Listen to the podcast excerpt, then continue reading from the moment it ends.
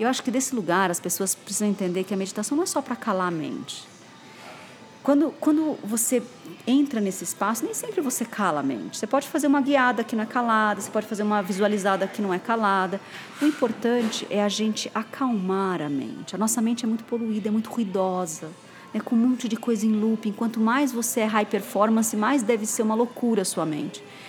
E aí eu percebi que quando eu consigo acalmar, estar tá mais presente naquele momento, o que acontece? As intuições vêm é, eu brinco que o meditar é o meditar, né? Eu começo a receber ditados, intuições. Então o projeto nasce naquele processo de meditação, ou logo depois, ou a sequência de dias que eu meditei, logo vem uma grande ideia.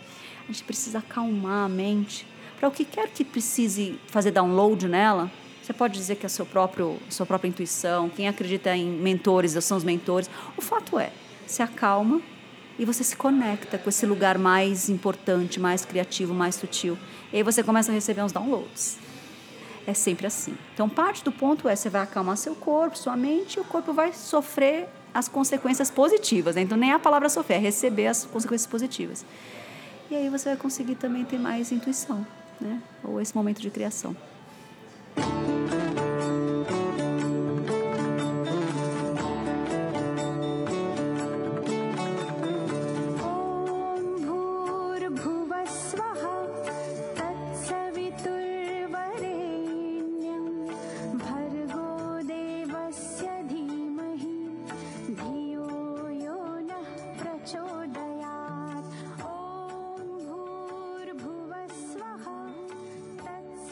Eu acho que é engraçado, é, tem um movimento acontecendo, né? Eu, desde menina, busco os caminhos todos, estudei muita coisa, acho que é difícil uma linha que eu não saiba, mas entre saber o intelecto, né, estudar as linhas todas, né, desde as cristãs, das hindus, das chinesas, e você viver aquilo que você aprende, ou que você até fala, porque a maioria hoje já está falando um monte de coisa. Entre viver e falar tem um gap gigantesco. Em mim, em muita gente. Eu vou falar em mim. Então, nesse, nesses últimos três anos, eu fui convidada, né? Quando eu estava te falando que ah, o meu grande shift para esse lugar mais sutil aconteceu no final de 2016. Eu passei o ano de 2015 muito, muito triste, muito doente, assim, o doente do emo, das emoções mesmo, né? Não tinha nada a ver com fora, tinha a ver com, com a Lígia dentro dela. Algo estava precisando nascer e eu estava me segurando naquela vida que eu achei que era que eu tinha planejado para mim, entendeu? E a hora que aquilo eu me segurei demais, a gente adoece. Então eu tive crise de ansiedade, eu emagreci muito, uma, hipersão, uma hipertensão se instalou em mim. E aí quando eu entendi para onde eu estava indo, eu falei, não é aqui, né? Não pode ser isso. Eu não posso adoecer aos 35 anos desse jeito. E foi onde eu tomei as rédeas e falei, olha, no sentido de não controle, assim. É, na verdade, a palavra nem é tomar. Eu soltei as rédeas. Eu falei, olha, eu estou entregue. Todos os meus planos me trouxeram até aqui e eu não estou feliz. Eles mas a sua vida é incrível, por que você não... Mas eu não estou feliz. E aí, quando eu soltei, que eu falei, olha, eu estou entregue. Uma coisa entrou na minha vida que eu não tinha experimentado ainda. Os mantras. Então, assim, eu tinha muitas técnicas, não conseguia fazer muitas meditações guiadas. Eu tenho essa coisa do invisível, do intuitivo muito forte em mim. E nos momentos mais tristes eu deixava um mantra de cada vez em, em looping. Eu comecei pelo Gayatri. Nem sabia que chamava Gayatri. É, e ele ficou em looping, e depois veio outro, e depois veio outro. E ao longo de um ano, foi 2015 para 16, foram 18. Quando chegou no fim do ano ali, me veio uma intuição do tipo, agora vai ler. Porque eu não entendi, era sânscrito, né? Só ficava lá. Até memorizava, mas muito cada um estava curando um momento da minha vida, entendeu? Ele tinha muito a ver com aquele momento, com aquela, com aquela dor, com aquela coisa mal resolvida, entendeu? E aí eu falei, olha, isso muito racional era, né, naquele momento da vida. Se fosse em qualquer língua que eu entendesse, eu ia racionalizar. Precisava ser uma língua que falasse com o meu ser mais sensível, sabe, mais essencial. E aí eu aprendi que esse, que esse, que esse mantrar era o meu meditar e aí, eu, no final do ano, eu já tinha algumas posições, fazia mudras. Eu tinha muita intuição, que depois eu ia buscar. Falei, pô, tá fazendo uma posição de mão, um movimento de tai chi. Depois eu fui ver que tudo aquilo já tinha uma técnica. Mas foi muito intuído. Então, hoje, é, o meu, a meu processo é de manhã e de noite. Eu tenho um momento onde eu desligo. Hoje já um pouco mais consciente dessas meditações todas. Mas eu permito sempre vir por intuição. Eu falo que eu pratico intuitive meditation. Mas eu pratico. Foi ela que me trouxe essa, esse centramento, sabe? Principalmente para profissionais e pessoas que são muito racionais. Somos todos nós que vivem em grandes cidades, né? A gente habita a mente, não habita o corpo.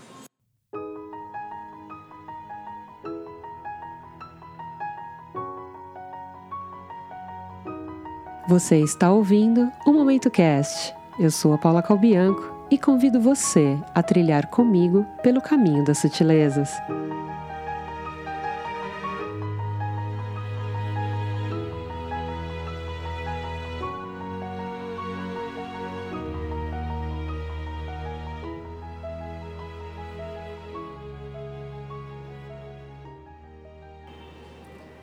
Lígia, o que é um traço de verdadeira humanidade para você? Hum. Sabe que essa é uma pergunta curiosa? Não sei se eu sei 100% responder ela. Mas eu sinto que a verdadeira humanidade difere a gente das máquinas. Meu trabalho hoje é dizer para onde as máquinas vão, né? Como uma pessoa que faz cenários futuros, e onde vai o humano. O, o, a máquina ela vai ocupar esse lugar que a gente é usado como máquina há tanto tempo. E eu acho que o humano ainda vai descobrir o que é ser verdadeiramente humano. Eu acho que os primeiros movimentos que eu estou descobrindo de mim mesma é essa pessoa que sabe ler e sentir o outro, os ambientes, o não se machucar, sabe, o não se violar, porque muita gente se viola aceitando coisas que desde um simples convite para um café, você não queria mesmo estar tá lá. Então eu acho que o verdadeiro humano, ele é verdadeiro consigo primeiro. E aí ele consegue ter traços de verdadeira humanidade porque a gente não dá aquilo que a gente não tem. Então você tem que transbordar. Né? Aqui, toda vez que você fala algo que você não vive, teu discurso é vazio e na esquina seguinte alguém vai descobrir isso de você, entendeu? Por mais que você fale bem. Eu, como trabalho me comunicando, eu tenho uma frase que eu li uma vez, assim, o palestrante bom, é, você lembra dele, né? Mas aquele palestrante realmente especial, você lembra de você. É sobre isso.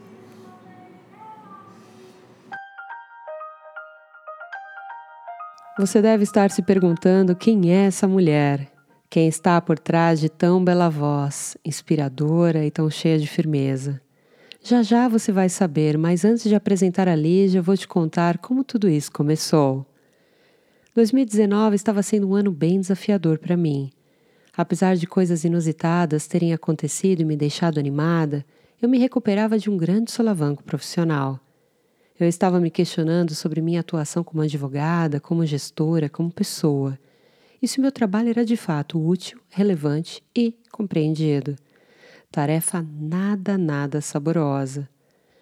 Em paralelo, lá pelo mês de junho desse mesmo ano, eu já havia decidido que iria produzir esse podcast e vim estudando, testando equipamentos e construindo um esboço da minha linha editorial.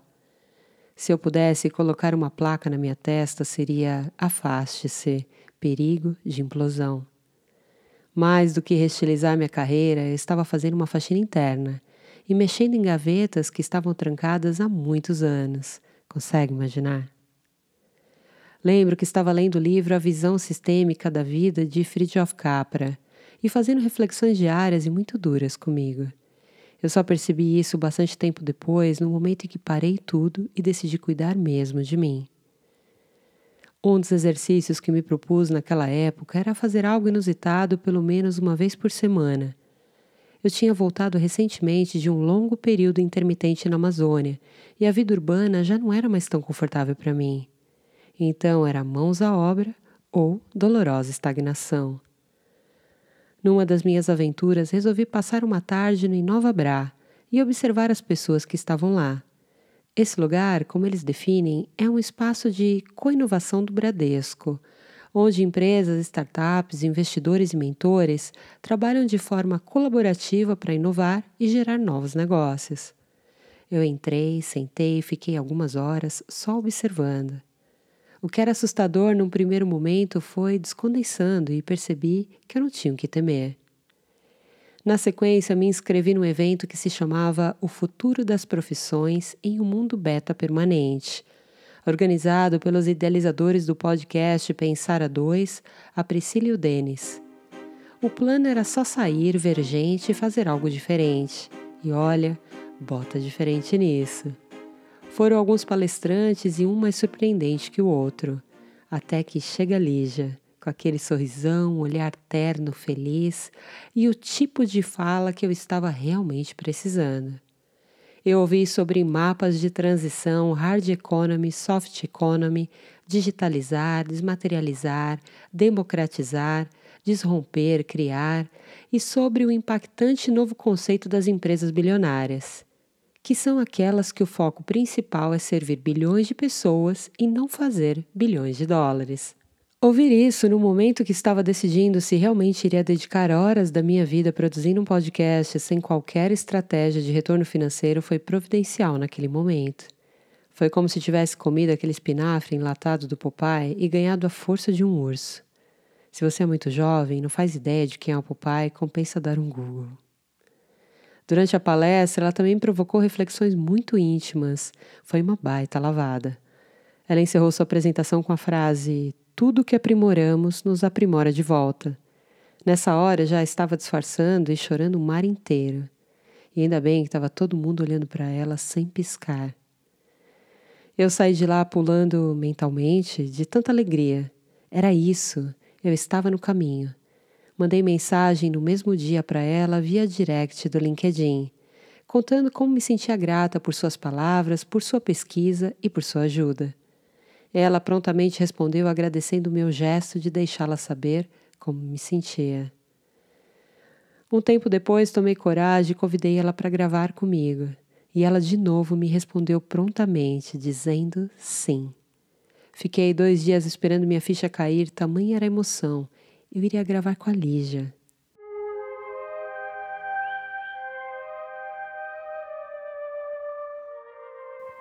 Acertamos dia e local. 12 de março de 2020, às 14 horas, no café Test Made, que fica na Vila Madalena, em Pinheiro, São Paulo. Como eu poderia imaginar que três dias depois eu já estaria em isolamento social por conta da pandemia global Covid-19? Realmente, o inusitado é algo que permeia minha história com a Lígia desde o comecinho. Um presente de reis e rainhas magas. Ainda bem que eu posso editar e eu tiro esses vácuos de silêncio que é do Maravilhoso. Ou não, né? Eu deixo não, assim isso mesmo. é fantástico. Que volta onde essa história começou. É que é como você apareceu na minha vida. A forma como, quando eu te ouvia, se tratava de mim. E aí, quando era um, era um lugar que eu tinha muito muita dificuldade de aceitar no começo, quando você começa a falar publicamente, né? Eu falava através da empresa, mas eu tinha uma empresa atrás de mim, então eu era um porta-voz de uma marca. Quando você começa a ser porta-voz da sua própria verdade, se você está nesse alto trabalho do ego, né, de, de tentar entender quem você é e quem é esse ego, enfim, eu tinha muita dificuldade de aceitar o papel de, sei lá, de referência, de guru, né? Até que eu entendi é, quando, quando é que alguém me toca na palavra? Quando ele me faz lembrar de coisas importantes em mim. Então, é, é, por isso que eu sempre agradeço a generosidade de você me contar que eu te toquei. Porque senão a gente não vai saber nunca. E aí, quando você conta onde eu te toquei, ai, porque essa sua fala é incrível, esse pedaço não sei o quê. Não, isso é você. Então, quando você está me contando isso, tem mais a ver sobre você do que sobre mim. E aí eu fiquei tranquila, né, com os elogios, com, essa, com esse lugar porque é mais sobre a pessoa. Então me conta mais, não porque eu quero que você me elogie, porque eu quero te conhecer mais. Qual é a parte da fala que te tocou? Eu sei quem você é.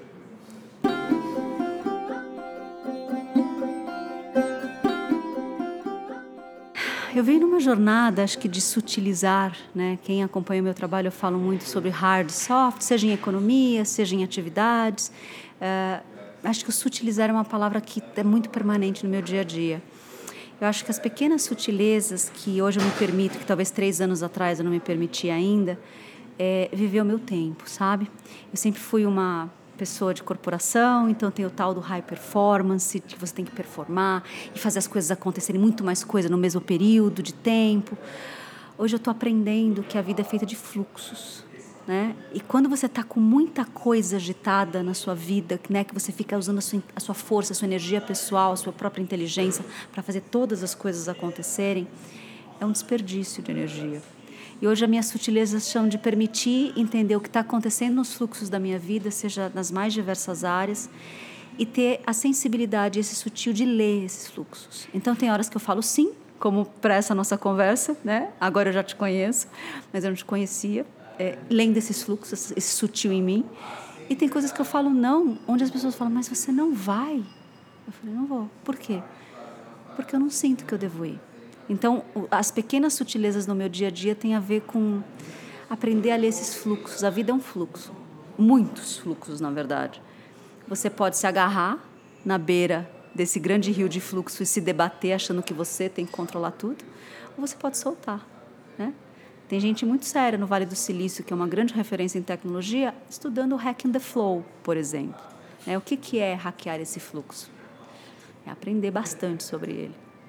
E é o que eu tento fazer no meu dia a dia. Quando que você se sente realmente viva, Lígia? Eu sei que você, nos próximos meses, vai ser uma mamãe, já vai estar com um bebezinho, né? E isso talvez seja uma, uma resposta, mas complementa. Sim, é, me emociona. Eu acho que essa gravidez foi uma surpresa, como eu estava te contando, né? Com 40 anos, já tinha óvulos congelados. Eu acho que a partir do momento que você vai sutilizando a sua vida, você busca esse seu propósito, essa sua verdade, não é mais do que propósito, acho que a palavra ela tá tão usada que ela perde o propósito dela. Na verdade, o propósito é a sua verdade. Cada um nasce com uma verdade. Né? Ela pode ter muitas facetas de utilização e, e, e implementação na sua vida, mas a verdade de cada um é latente. Eu acho que eu me sinto viva quando eu estou vivendo essas verdades. Né? Hoje a minha verdade ela é entregue na forma desses projetos de educação, desse ecossistema que a gente tem que chama Voicers, e essas coisas todas que eu faço. Então, assim, quando eu estou na possibilidade de, de, dar acesso a essa minha verdade, é quando eu mais me sinto viva. É, eu acho que ser mãe desse lugar tão bonito que foi um presente, eu acho que vai me convidar a viver uma verdade que eu desconhecia. É, eu já estou nesse processo no meio da gravidez me descobrindo muito, né? Poxa, eu também sou isso, eu sou isso né, do pro bem e pro mal. São sombras e luzes o tempo todo. E a minha verdade é o que mais me faz viva. O que, que você ainda preserva do tempo que você era criança? Alguma história, algum livro ainda te acompanha? Eu tenho muitas memórias, assim. Acho que eu vim de um pai, de uma mãe, de uma família. Eu escutei uma coisa agora, a gente precisa muita coisa na gravidez que não é os filhos que se parecem com os pais. É os pais que têm alguma coisa que se parecem com, que, com aquilo que os filhos precisam, né? E eu tive um pai, uma mãe, e tios e avós em um ecossistema tão ideal para que a Lígia pudesse ser Lígia. Então eu tenho muitas dimensões assim de quando eu era pequena, mas eu acho que a, a principal delas é esse espaço livre de fala. Uh, eu sempre fui uma menininha falante, eu falei aos 10 meses. Minha mãe fala que é o primeiro ano de vida, no aniversário eu cantava o parabéns para você inteirinho. acho que tinha um motivo, né? eu ia viver dessa fala de alguma forma, acho que de todas as formas.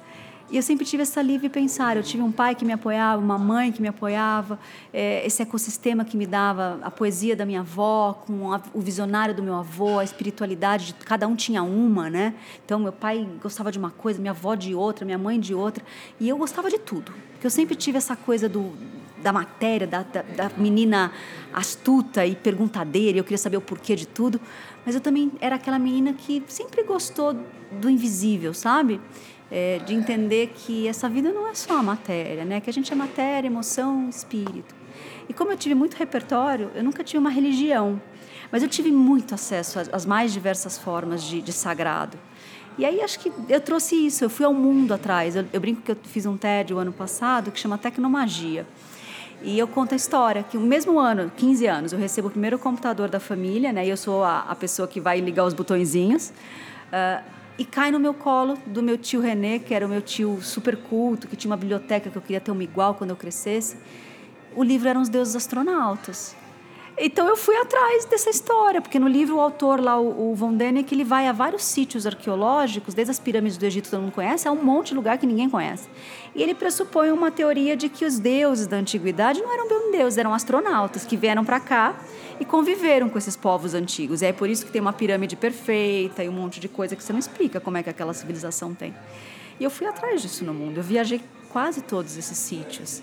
Então, acho que eu trago dessa menina curiosa, viva, perguntadeira, faladeira, que tinha essa sensibilidade com o invisível. Né? Essa tecnomagia estava lá desde sempre. O que, que você gostaria, Lígia, de saber melhor? Ah, menina, eu tenho tantas perguntas.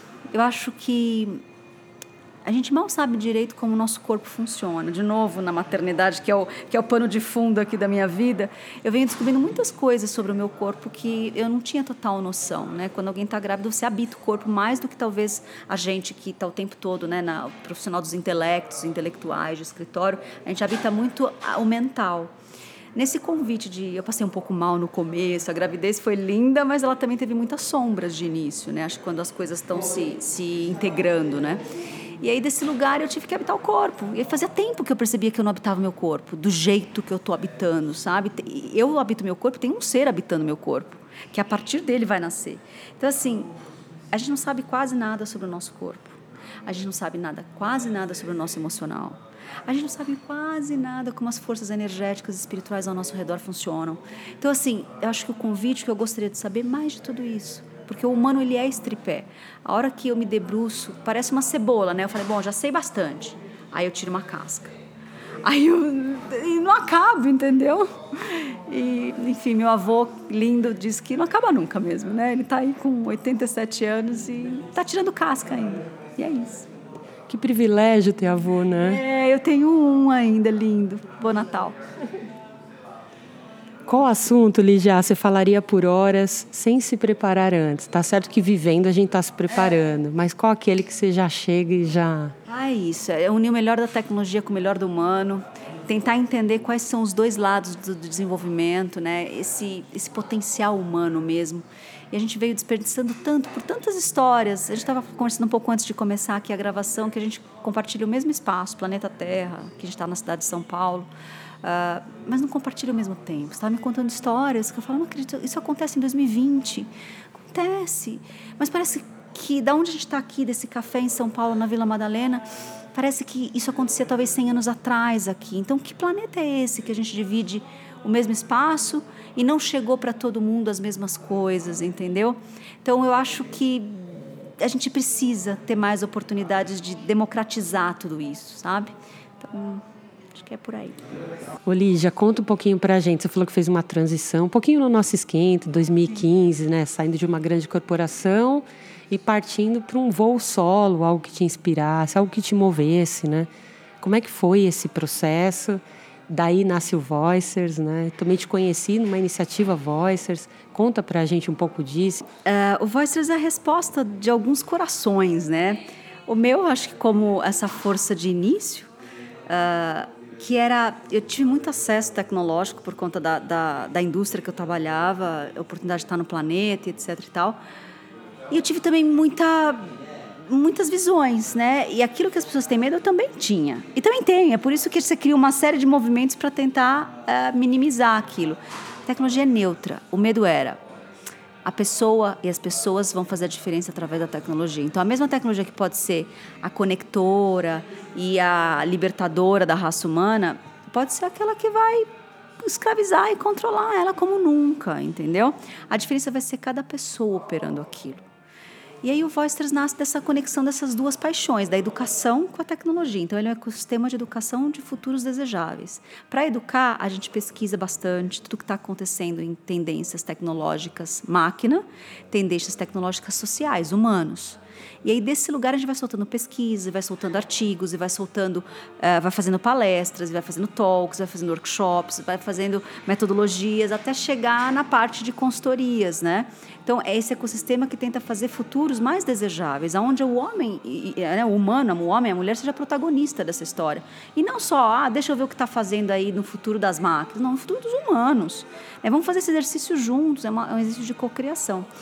A gente gosta muito de trazer máquinas de ponta, então a gente traz sempre, né, vai, vai a lugares que elas já estão mais abundantes, nos Estados Unidos, Europa, traz para o Brasil e faz as pessoas porem a mão na máquina. Então a gente fala aqui no Voice tem Talks and Experience. Através do quê? Tem uma parte que é através das máquinas e a outra é através das vozes. Por que, que é voicers? Não é voices? Porque as vozes já têm brilho próprio. A gente jamais conseguiria fazer algo que pudesse dar mais brilho para quem já tem essa verdade muito brilhante. A gente só amplifica. e é amplificado por ela. Então, toda vez que a gente tem uma voz que nos encanta, que traz uma, uma história, que é muita história de vocês aqui, daqui a pouquinho a gente vai fazer ao contrário, já te falei que você vai, vai lá falar para a gente, é muito poder amplificar os dois lados. Vocês amplificam o ecossistema, o ecossistema amplifica histórias que valem a pena ser contadas. Pessoas que não são essa do Black Mirror, que é o melhor da tecnologia com o pior do humano. É o melhor da tecnologia com o melhor do humano. Tem muito humano legal fazendo coisas incríveis. Seja na pilar de tecnologia, ou seja no pilar de humanidade. E geralmente as duas coisas estão conectadas hoje em dia. Então, o Voice é esse grande ecossistema né, de educação, de pesquisa, de experiências para futuros desejáveis. A gente faz através de máquina de ponta. A gente gosta de dizer que é através das pessoas que já entenderam qual é a ponta delas, né, o que, que elas fazem de melhor. E é isso.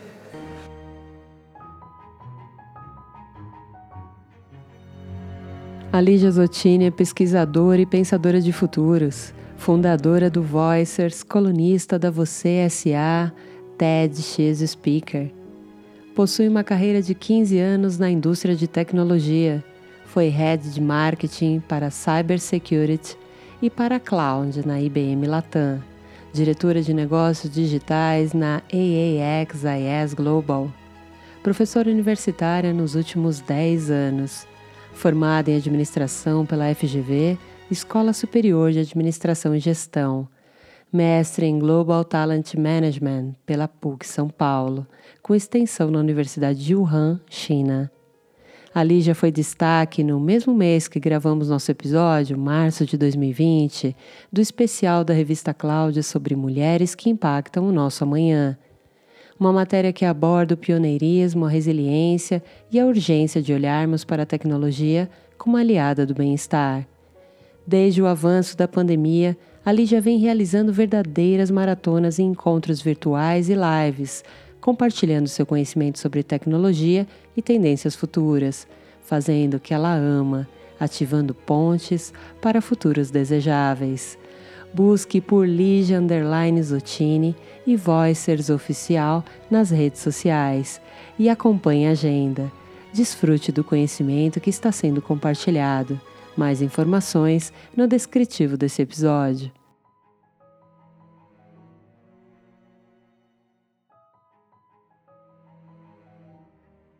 Cada um tem os seus privilégios, os seus talentos e a hora que a gente parar de sair né, da linha de montagem, que infelizmente ou felizmente nos trouxeram até aqui, foi o progresso através dessa organização, principalmente nos últimos 300 anos, uh, a gente vai entrar numa era muito, muito bonita que é o convite ao inédito. Né? Qual é o seu ineditismo? Você estava me contando que você é advogada, uma operadora do direito, mas que você tem toda uma história com gestão de humanos.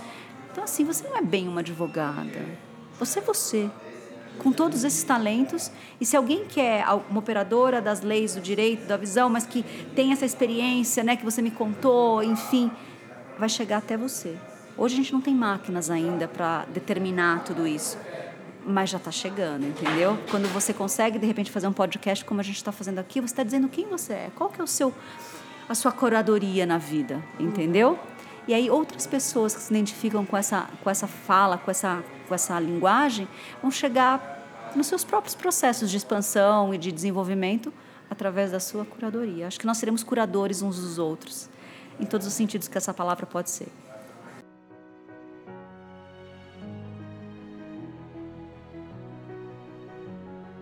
Me conta sua experiência com o Momento Cast enviando um áudio através do link disponível no descritivo desse episódio.